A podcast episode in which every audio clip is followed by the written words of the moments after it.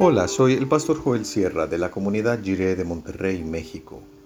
Gracias por escuchar esta breve reflexión devocional y que el Señor te bendiga en cada celebración, motivo de oración y anhelo que van de acuerdo a su buena voluntad. ¿Qué haces? Terminamos de leer el capítulo 6 de Nehemías, capítulo 6, eh, versículos 15 al 19 en la versión La Palabra. El 25 del mes de Elul, al cabo de 52 días, se concluyó la restauración de la muralla. Al enterarse nuestros enemigos y las gentes de nuestro alrededor se llenaron de temor y reconocieron que esta obra se había realizado gracias a nuestro Dios. En aquella época muchos de los principales de Judá se carteaban con Tobías y éste con ellos.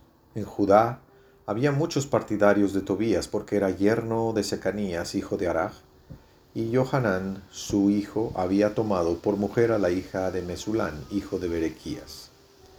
Me contaban lo bien que Tobías hacía las cosas y a la vez le informaban de mí. Él, por su parte, seguía enviándome misivas atemorizadoras.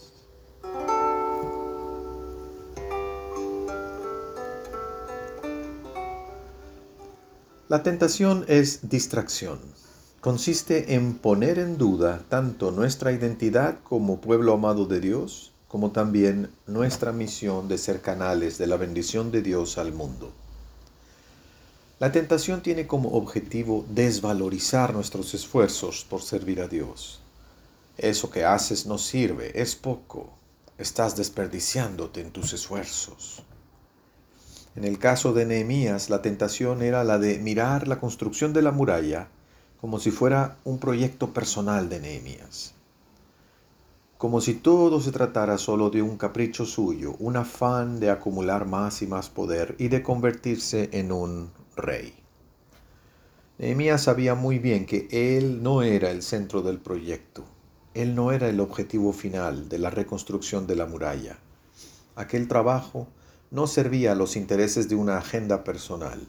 ¿Estás trabajando solo por ti, enfocado en tu propio beneficio? Esa es la pregunta del acusador.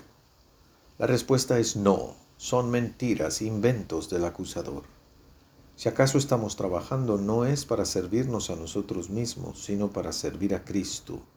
Cristo es quien ocupa el trono de nuestra vida y ya no vivimos nosotros, sino que Cristo vive en nosotros. Entonces lo que hacemos como pueblo amado por Dios es participar en el amor que Dios le tiene al mundo. Tenemos que identificar nuestras acciones como parte del proyecto de bendición de Dios a su mundo. Sea que trabajemos en el ministerio religioso o, en un trabajo secular, cada cosa que hacemos, siempre y cuando sea un trabajo honrado y honorable, podemos decir que estamos canalizando el amor de Dios por su mundo, por medio de nuestro trabajo. Sea cual sea nuestro empleo u ocupación, por medio de nuestro trabajo debemos manifestar que Dios ama al mundo. Y si no logramos hallar la conexión entre nuestro trabajo y el amor de Dios por su mundo, tal vez debiéramos buscar otro trabajo. Le pedimos al Señor que en la tentación no nos deje caer.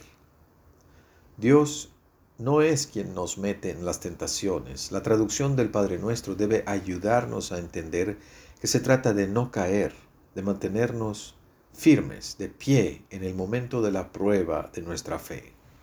Las rodillas firmes ante el embate de la peor, de la más cruel, sutil y común de las tentaciones, que atenta contra nuestra identidad y nuestra misión, y que consiste en pensar que Dios no nos ama Roguemos al Señor que nos ayude a mantenernos firmes sin caer.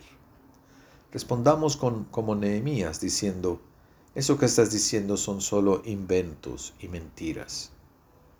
Para manifestar el amor de Dios por su mundo todavía nos queda mucho que hacer.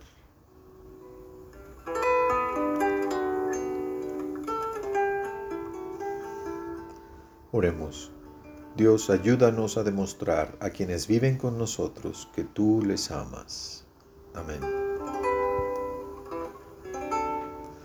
Nuestra manera de vivir debe testificar del gran amor de Dios por su mundo.